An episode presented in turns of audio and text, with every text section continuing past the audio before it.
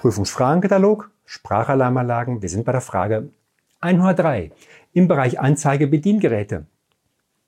Welcher niedrigste Schallpegel sollte in den von der SAA beschallten Räumen gemessen in Kopfhöhe eingehalten werden? Erstens mindestens 75 Dezibel, zweitens mindestens 50 Dezibel, drittens mindestens 120 Dezibel aus dem Düsenjet, ja, ist ja klar. Viertens mindestens 65 Dezibel. Was ist deine Meinung? Wir sind in diesem Fall für Antwort 4. Mindestens 65 Dezibel ist richtig. Vielen Dank.